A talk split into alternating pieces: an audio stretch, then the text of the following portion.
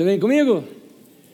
Tema de hoje: a oração é terapia. Amém? Na nossa geração, nós estamos adoecendo devido a algumas práticas. Eu tenho repetido isso aqui com vocês. E uma das práticas que nós temos feito, que quase como já cultural nossa, ela nos adoece. É uma prática negativa de você não estar no lugar onde você está. O que é isso? Você está presente, mas a cabeça está em outro lugar. Você está presente no presente e a cabeça está no suposto futuro.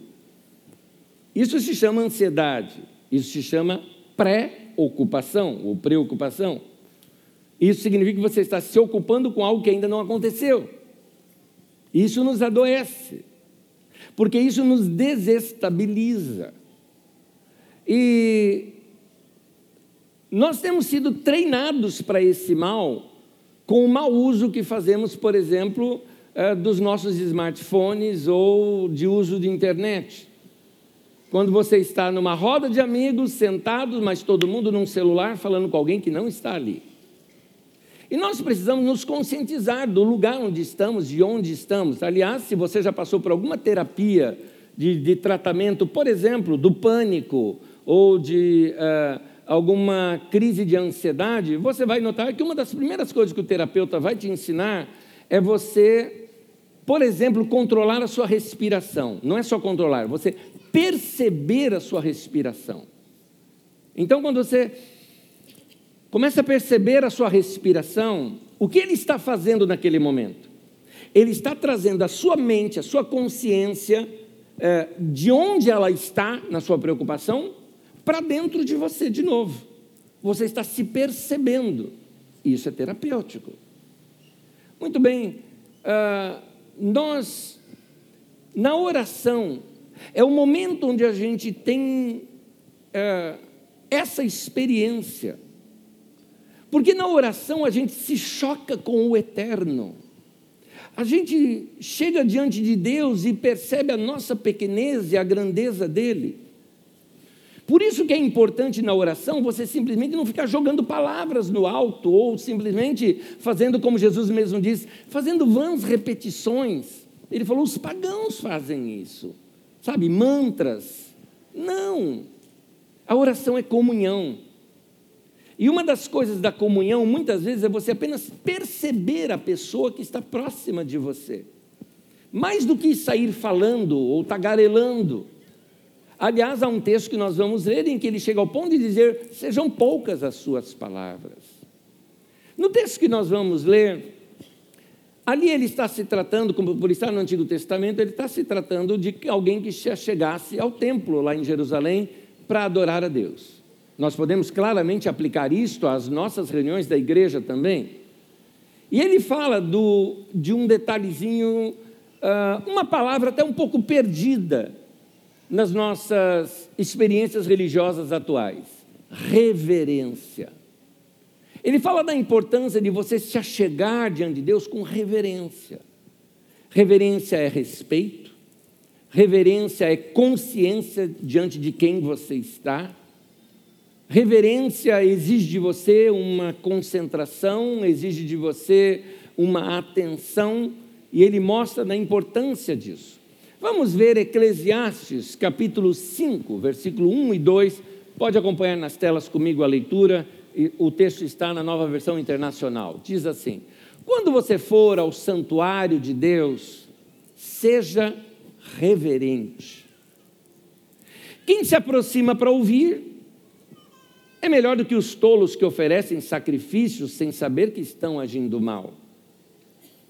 Não seja precipitado de lábios, nem apressado de coração para fazer promessas diante de Deus eu gosto dessa frase final.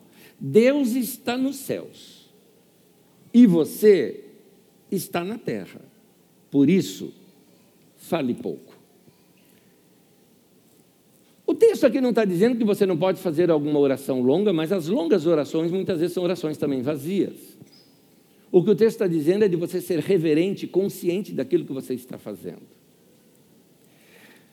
Infelizmente, a oração que deveria ser exatamente o nosso canal de comunhão com Deus, de consciência do Senhor, de até aprendizado, porque ao você estar diante de Deus, você aprende, não é? Você, você recebe da paz dele, você sai daquela sua agitação, você começa a ter consciência de quem você é e do lugar onde você está.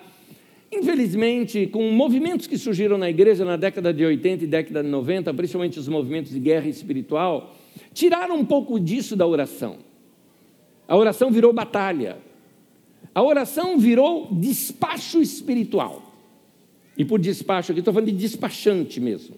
Aquele que fica ordenando as coisas e mandando as coisas e despachando e resolvendo os assuntos, não é?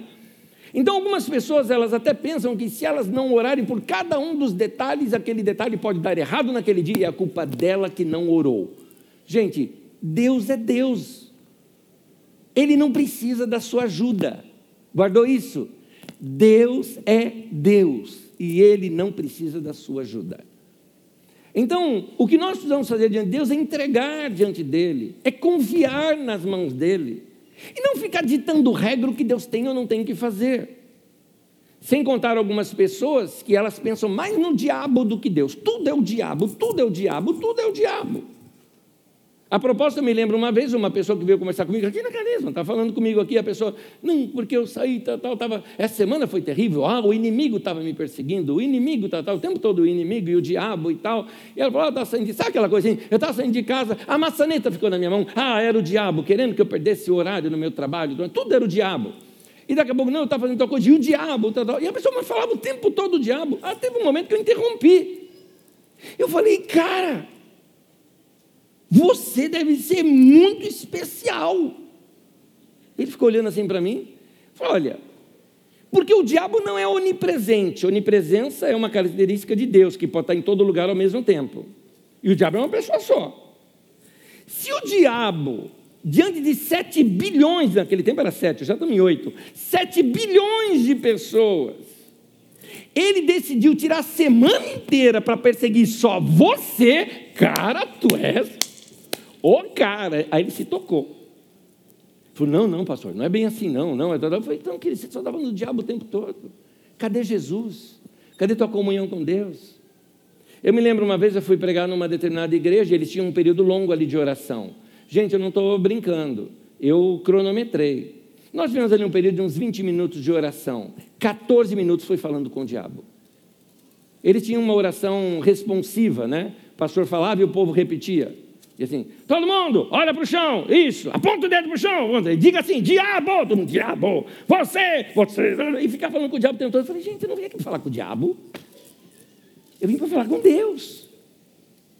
Então as pessoas ficam naquela assim: ah, eu amarro essa obra do diabo, eu libero os anjos de Deus, eu amarro estas obras malignas, eu libero a bênção de Deus. Aí a pessoa se confunde e fala: ah, eu amarro essas bênçãos, eu libero o diabo, e aí confunde tudo, meu Deus do céu.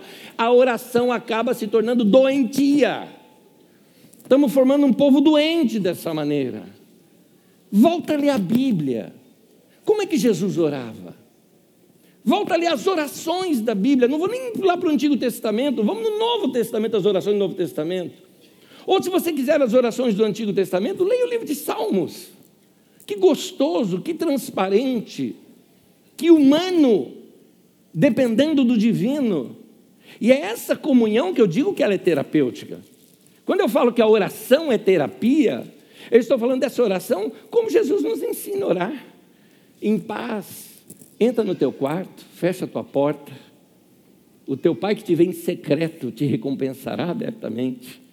Então é aquela comunhão com Deus aberta, gostosa, livre, leve. É assim. Ah, a oração ela não é para controlar Deus.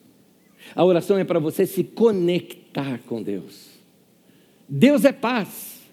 E quando você se conecta com Deus, é como se Ele alinhasse a sua vida. Saúde é sinônimo de equilíbrio. O equilíbrio gera saúde. Vou dar um exemplo físico. Nós temos nove sistemas no corpo humano. Quando um sistema desregra, você tem o quê? Uma doença. Então, ah, ah o, meu, ah, ah, o meu sistema digestivo está desregrado, você tem uma doença ali. Então, a saúde é o equilíbrio disso tudo. Nós também somos espírito, alma, corpo, somos esse ser integral. Quando uma dessas nossas áreas ela está desregrada, ela está desconectada, ela está desalinhada, nós temos ali uma doença. A doença ela não é só física. Quando você está perturbado em sua mente, aquilo é uma doença. E então, quando nós nos conectamos com Deus, é como se Deus começasse a alinhar a nossa vida, alinhar a nossa vida, alinhar. Ele vai alinhando cada área da nossa vida. A direção de Deus para a minha vida está aqui. A minha vida está indo para lá. Essa distância chama-se frustração. Mas nesse tempo de oração eu vou me alinhando com Deus, porque a paz dele vai alinhando a minha vida, alinha minha mente, alinha meu coração, alinha as minhas atitudes, alinha os meus atos com os atos dele. É por isso que é importante você ler as Escrituras para conhecer a vontade de Deus. Quando eu falo de oração, eu falo de comunhão com Deus. A comunhão com Deus pode ser na palavra, nas Escrituras. A propósito, meu irmão, qualquer dia, ore as Escrituras. É uma delícia orar as Escrituras. Pega um texto bíblico, leia ele e ore aquele texto. É, aliás, alguns textos são em si mesmo uma oração. Outros são instrução e eu posso transformar aquilo em oração. Então, essa comunhão com Deus que vai alinhando a nossa vida, nos trazendo o quê? Equilíbrio. E equilíbrio é saúde. É por isso que eu estou falando para vocês: oração é terapia. Em Lucas 12, versículo 22, na tradução de Almeida, diz assim: A seguir dirigiu-se Jesus a seus discípulos, dizendo: Por isso eu vos advirto, não andeis ansiosos pela vossa vida. Nesse texto aqui, como num texto que eu vou ler mais adiante, você pode traduzir tanto como ansiedade, como você pode traduzir como preocupação. E eu gosto da palavra preocupação quando a gente dá uma separada nela, é uma pré-ocupação. Eu estou me preocupando antecipadamente com algo que não existe. Eu estou colocando a minha mente num futuro que ainda não, comece, não aconteceu. E a importância de eu voltar para o presente, me conectar com o presente entender a, a, a, o cuidado de Deus na minha vida ali no presente. E Jesus está dizendo: não coloque a sua mente no futuro com relação à sua vida. Não fique ansioso com relação à sua vida. Não se preocupe demasiadamente com alguma coisa que você não tem controle, que você não pode controlar. É, a ansiedade, em essência, ela é uma tentativa nossa de controlar o incontrolável. Por isso, quem está ansioso precisa falar. É, ele precisa colocar para fora, precisa conversar com pessoas, precisa contar para as pessoas o que ele está passando. Eu vejo, por exemplo, por exemplo, se você já fez terapia alguma vez, o que é a terapia se não aquela outra pessoa ali que está lhe atendendo, ter algumas ferramentas que te faz algumas perguntas e deixa você falar. E você fala, fala, fala, fala, fala, daqui a pouco ele te faz outra pergunta e você fala, fala, fala, fala. Eu percebo isso no atendimento pastoral, muitas vezes atendemos uma pessoa e a pessoa vem e, e ela começa a contar, e começa a contar, e você percebe fazendo ali algumas perguntas, e aí ela mesma começa a encontrar a resposta do que ela precisa fazer, e daqui a pouco ela mesma se responde aquilo tudo falando, e aí ela, pois é, entendi o que eu tenho que fazer, ótimo, vamos orar. E a gente ora, abençoa, e a pessoa sai lá falando, foi uma benção para mim. Ela só falou o tempo todo. E é importante para a pessoa isso. Por isso que eu estou dizendo, a oração é terapia, você vai falar com Deus. Eu não estou aqui dispensando os profissionais da terapia, eu acho que a terapia é muito importante, os psicólogos, tudo mais, isso tudo é importante, mas eu estou falando aqui que a oração é terapia. Você precisa orar. Ao falar com Deus, você vai ajustando estas áreas da sua vida. Ao falar com Ele, você coloca para fora planos, sonhos, situações, frustrações, pecados, mágoas, e aquilo você vai colocando diante de Deus e Deus vai curando tudo aquilo. Oração não é para controlar nada, oração não é para dirigir a Deus, dizer para Ele o que Ele tem que fazer, oração é para mudar você. Oração é comunhão com Deus, o Deus da paz, que vai dar essa paz no seu coração. Eu quero te mostrar uma forma de ler a Bíblia agora. Porque própria, o próprio ato de ler as Escrituras de modo devocional, ou seja, devoto, é uma forma de oração. Porque oração é diálogo. Então, quando eu estou assim nas Escrituras, percebendo que as Escrituras estão falando comigo, é o momento de eu ficar calado e deixar Deus falar comigo. Por isso, ele também é oração. Porque oração é esse diálogo, oração não é um monólogo seu com Deus, oração é conexão é, você fazendo upload e Deus fazendo download em você, não é? Essa conexão com Deus que é a oração. Então eu quero ler um texto bíblico agora com vocês, um texto longo.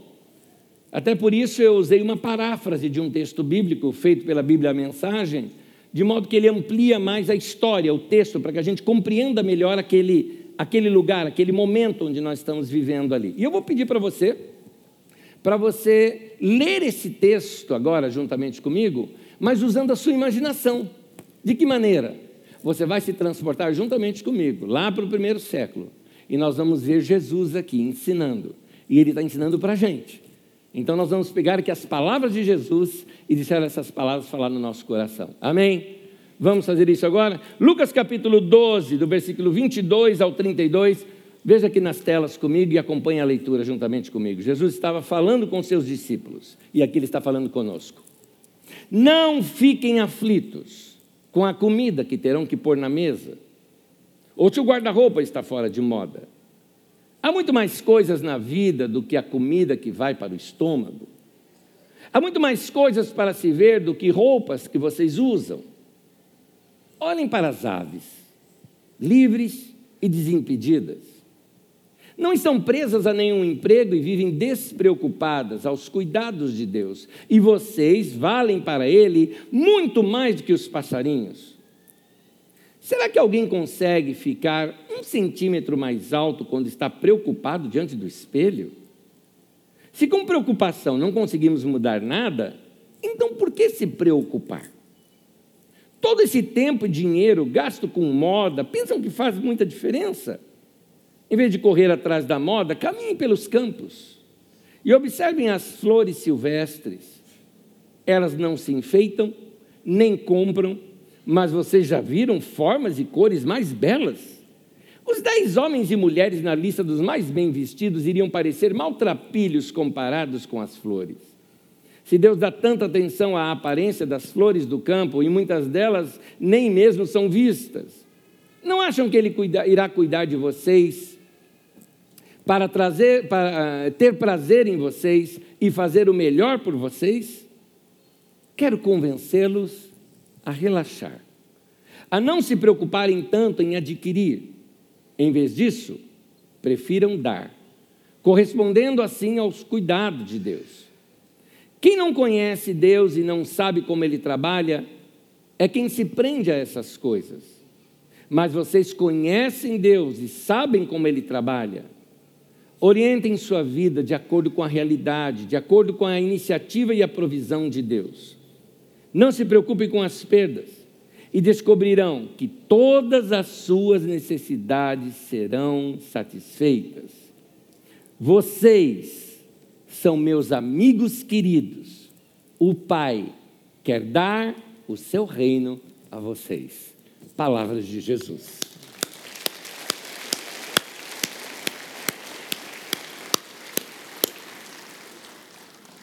Você percebe a paz que vem quando a gente lê as palavras de Jesus? Você pode ter isso não só aos domingos aqui. Você não precisa estar nesse lugar para experimentar isso. Se você todas as manhãs acordar um pouquinho mais cedo e fazer uma pequena leitura bíblica, você já tem essa experiência. É essa comunhão com Deus que eu quero ensinar para vocês praticarem diariamente. Por isso que eu estou aqui repetidamente falando isso todos os domingos, porque nós aprendemos por repetição. E nessa repetição, isso vai solidificar no nosso coração. Entregue a sua ansiedade nas mãos de Deus, Ele vai cuidar de você. Ele sabe o que Ele faz, Ele cuida da sua vida. Eu vou dar um exemplo aqui para vocês, vou dar um exemplo real, aconteceu comigo, mas vai se tornar uma parábola para nós aqui. Uh, eu já disse esse assunto aqui, eu apenas estou repetindo porque ele se encaixa muito bem no momento. Quero mostrar para vocês um momento em que eu perdi completamente o controle do que poderia acontecer com a minha vida. Eu não tinha mais o que fazer. E literalmente eu pratiquei aquilo que está no livro de Salmos: entrega o teu caminho ao Senhor e confia nele. Vou lhe contar a história rapidinho aqui. Eu estava voltando da África para cá, estava num lugar muito lindo de ver a operação de Deus no meio daqueles irmãos e irmãs. E retornando ao Brasil, eu teria que pegar uns três voos mais ou menos, que vinha de um lugar para outro até pegar o último para cá. E naquele primeiro era um lugar muito precário. O avião também era bem precário. E quando eu cheguei no aeroporto, aguardamos, aguardamos, aguardamos e nada do embarque acontecer. E eu vendo lá, porque o aeroporto era pequeno e só tinha um avião lá. E eu olhando lá o avião e o pessoal, eu vi que os mecânicos estavam mexendo no avião. Finalmente chegaram para nós e falaram: olha, uh, nós estamos com alguns problemas técnicos, não vamos poder levantar voo, voltem amanhã. Arrumei um lugar para dormir e finalmente no dia seguinte lá estamos de novo no lugar. Quando eu cheguei no lugar, eu notei que era o mesmo avião. Você já não fica muito confortável nessa hora. Mas tudo bem, aguardamos mais um pouco e vi também eles mexendo no avião. E daqui a pouco foi autorizado o embarque. Nós embarcamos e eu tive aquela, entre aspas, eu estou sendo cínico, a sorte de sentar bem na janelinha onde eu via a hélice aqui. E aqueles aviões antigos com hélice. Ah, e daqui a pouco, espera, espera, espera, espera, não foi pouco. Duas horas e meia dentro do avião. Nada de levantar voo, nada de nada. E você vendo lá pela janela, o povo vindo, consertando, abrindo, dando pancada, não é? Você fala, meu Deus, isso daqui Está inseguro esse negócio. Finalmente o piloto fala, aperta o cinto, tudo mais, tá, tá, pode levantar o voo. Começa a levantar o voo, liga aquelas turbinas e aquele barulhão. Gente, que barulho! Um barulho forte. Eu falei, isso aqui não está legal. Levantou o voo. Antes de chegar naquele voo de cruzeiro, era três horas de viagem de voo ali. Antes de chegar naquele voo cruzeiro, uh, que é mais estável, comecei a escutar aquele barulho que eu não queria escutar. Sabe quando o barulho oscila? Eu falei, isso vai cair. O povo todo estava percebendo a mesma coisa que eu. Não era muita gente no voo, mas tinha gente que estava desesperada, gente suando, gente segurando. Tinha uma mulher que ela fazia tanto sinal da cruz que eu falei, uma hora ela enfia nos olhos, que ela estava assim, uma hora ela bate nos olhos aquele negócio. Né? Ela estava desesperada ali. E naquele momento me passou um pensamento na minha cabeça, bem assim, gente, naquele momento eu pensei, eu não tenho o que fazer aqui. Eu não tenho como controlar esse voo, eu não tenho como, como consertar esse avião, eu não tenho como orientar o piloto, eu não tenho nada disso. E nem vou ficar aqui orando, ó oh, Deus, eu cheguei para Deus e falei, Senhor, minha vida está nas tuas mãos. Que eu já percebi, eu disse, não tem nada para eu fazer aqui. Não vai adiantar nada eu ficar preocupado. E um detalhe, sendo muito honesto com vocês, na minha mente estava assim: hashtag morreu, partiu. É, sinceramente, eu achei que a gente ia cair, eu achei mesmo. E naquele momento eu pensei assim: o que, que eu quero ter meus últimos pensamentos? Deu tempo de eu pensar isso, gente. O que, que eu quero ter como últimos pensamentos na minha vida? Eu quero ficar morrer preocupado. Eu quero morrer assim, desculpa o termo que eu vou usar, eu quero depois estar lá espatifado no chão e alguém me ver e estar assim, né? de, de, de, de medo, de pânico. Não, não. Então, naquele momento, eu comecei a revisar. Primeiramente, o que eu fiz foi revisar a minha vida. Comecei a agradecer a Deus. Comecei lá da minha bisavó, a pessoa mais idosa que eu conheci na minha vida. E eu comecei a agradecer a Deus por aquela mulher de Deus que profetizou sobre a minha vida. Agradecer a Deus pela minha avó agradecer a Deus pelo meu pai, pela minha mãe, que todos já tinham partido, e eu estava assim, né? Já já eu estou aí, né? Já já eu estou aí, tal, tal. Mas aí eu comecei a orar pelos vivos. Orei pela minha esposa, orei pelos meus filhos, e confesso, nessa hora eu chorei. Porque eu não queria partir. Mas nesse momento eu chorei. E aí eu lembrei da igreja também. E se você era membro da Carisma naquele tempo, tenha certeza que eu orei por você, porque não tinha outra coisa a fazer senão lembrar de cada rostinho e começar a orar por cada uma dessas pessoas, não é? E E, e, e confesso para vocês que outra coisa que eu fazia, aí tem a ver com o meu jeito de ser na vida, tá, gente? Eu ficava olhando para a janela lá embaixo, falando: não, dá tempo de orar mais tempo. eu sempre pensava assim: daqui até lá ainda dá tempo de fazer muita coisa ainda. Bom, como vocês veem, eu não morri. Finalmente, quando descemos é, do voo, a primeira coisa que lotou foi o banheiro. Muita gente, foi fila. É interessante. Ninguém foi para pegar a mala, todo mundo foi para o banheiro. né? E, mas eu vou usar isso aqui agora como parábola. Porque há situações na vida da gente que é como esse voo, ou como esse avião, está fora do teu controle.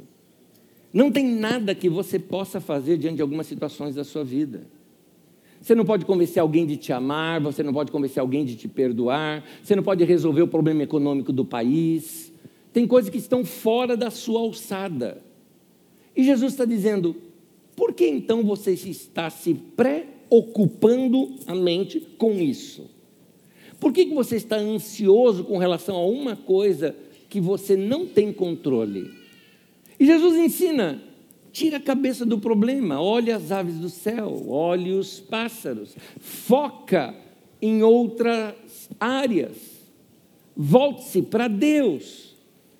E naquele dia aprendi algo claro: Deus cuida de mim. E essa verdade é para você, que talvez você deveria até falar para você mesmo: Deus cuida de mim. Tenha essa fé simples Acredita nisso que o profeta Isaías disse? Isaías capítulo 40, versículo 11 diz: Como um pastor cuida do seu rebanho, assim o Senhor cuidará do seu povo. Gente, é simples assim, eu creio nisso e acabou. Fé é isso. Fé não se explica, fé não é ciência, fé é fé. E essa fé simples de que Deus vai cuidar de mim, de que Deus não vai me abandonar, é isso que vai me tirar da ansiedade de querer viver no futuro, de querer estar com a mente no futuro enquanto meu corpo ainda está no presente. Olha para Deus. E não só para Deus, Deus está dizendo: olha quanta coisa bonita tem ao teu redor. Uma das coisas que, embora foi o momento que eu mais chorei, que ali, mas que foi o momento que mais me acalmou, assim, porque que não, coração ficava instável. Estou aqui me colocando como herói, que eu estava tudo bem. Não, o coração está muito instável. Era é uma mistura de medo, de, de, é, é, de vontade de fazer alguma coisa, mas você não pode. É uma mistura completa ali que está acontecendo, que eu não sei nem explicar para vocês. Mas foi quando eu lembrei do quê? Da minha esposa, dos meus filhos. Quando você olha as coisas belas que você tem ao seu redor, isso é terapêutico para você. Olha o que Jesus fala. Jesus diz assim no texto de Mateus capítulo 6, o versículo 28, 26 e o 28. Ele fala, usando aqui a tradução de Almeida corrigida: Olhai para as aves do céu, olhai para os lírios do campo. Se nós só ficarmos olhando para os nossos problemas ou para aquilo que nós ainda não conseguimos, gente, nós vamos perder coisas boas e belas que estão ao nosso redor. Paulo disse que ele aprendeu essa, a fazer isso. Paulo se disciplinou, num outro texto ele fala que ele colocava sobre si altíssima disciplina. Lá em Coríntios 9, por exemplo, ele cita, mas em Filipenses 4 diz assim: Aprendi o segredo de viver contente em toda e qualquer situação. Filipenses 4,12. Nota, não nasceu assim, eu aprendi isso. Nós não somos contentes naturalmente, a gente aprende isso. Eu diria, a gente se disciplina a isso. Então, querido, você precisa ter uma atitude diferente para com a sua, vida. Cuida da sua vida. Deus cuida de você. Então, cuida da sua vida praticando o que ele te ensinou a fazer. No domingo passado, nós vimos, por exemplo, como é que Deus tratou Elias. Quando Elias pediu a morte, que, que Deus faz com ele? Deixa o Elias dormir. Depois manda um anjo para acordar o Elias. Olha o sono do Elias, que precisava um anjo para acordar, né? Acorda o Elias, deu comida para ele, mandou ele beber água e depois voltar a dormir. Comeu, bebeu água, dormiu. Comeu, bebeu água, dormiu. Depois, Elias, você vai a tal lugar. Ele fez uma caminhada. Então comeu, bebeu água, dormiu, fez caminhada, subiu num alto monte. No monte ele viu uh, uh, tremor de terra, viu aquilo, viu brisa, percebeu a natureza e então uma experiência de falar com Deus. Gente, vamos praticar essas coisas. Cabe a nós tomarmos essas atitudes. Não adianta ficar trancafiado dentro de casa, dizendo assim para Deus: Deus, resolve meu problema. Ele vai falando: Eu já te dei as ferramentas para isso, eu cuido de você, te orientando. Então, se você tiver uma prática diária de oração, de leitura da palavra, de quietude, disciplinas, de caminhadas, de falar com Deus, de silêncio mental, porque muitas vezes tem barulho do teu lado, tem trânsito do teu lado, tem gente falando, mas por dentro você está em plena paz. É a sua atitude perante a vida que define a sua felicidade. Você não pode controlar as situações, mas você pode controlar as suas atitudes. Então, meu querido, minha querida, aprenda a se controlar. Não tente viver no futuro, porque você pode perder muita coisa boa que está aí do teu lado. Eu vou contar uma última coisa, e já já leram uma profecia do profeta Jeremias, mas para explicar tudo isso, eu vou pedir já para você ficar em pé comigo, por gentileza. Fique em pé comigo. Eu vou contar uma história rápida aqui para vocês. O povo de Judá foi saqueado pelos babilônios. Não foi só saque, eles destruíram completamente Jerusalém e levaram para o exílio o povo que lá morava. Esse povo então agora está em Babilônia. E lá na Babilônia, completamente desesperançados. A casa deles foi destruída, talvez gente querida morreu, foram transportados para uma outra nação que não é a sua língua, sua religião também foi ali findada porque foi destruído o templo e eles estão numa outra nação com outra religião, sendo tratados como estrangeiros, talvez não bem-vindos no lugar. Tudo isso eles estavam passando. Como é que Deus tratou isso com eles? Uma das coisas é que Jeremias, um profeta que não tinha ido para o exílio, ele escreve uma carta para eles. E num trecho dessa carta, ele fala para eles orarem pelo lugar onde eles estavam. Interessante isso. Ele não mandou eles amaldiçoarem aquela nação, falou: não, ore. Ore pela prosperidade da cidade onde vocês estão. Porque na sua prosperidade vocês vão prosperar juntos. Deus falou: ora para abençoar o lugar onde vocês estão. Em outras palavras, eles estavam com a cabeça lá em Jerusalém. Deus disse: Não, eu não vou reconstruir Jerusalém agora, vocês vão morar aí. Então, ora por esse lugar onde você está. O que Deus estava ensinando para eles, vivam o presente. Vivam o momento que vocês estão vivendo agora. E no capítulo 29 de Jeremias, olha o que o texto diz aqui: Construam casas e habitem nelas plantem jardins e comam seus frutos.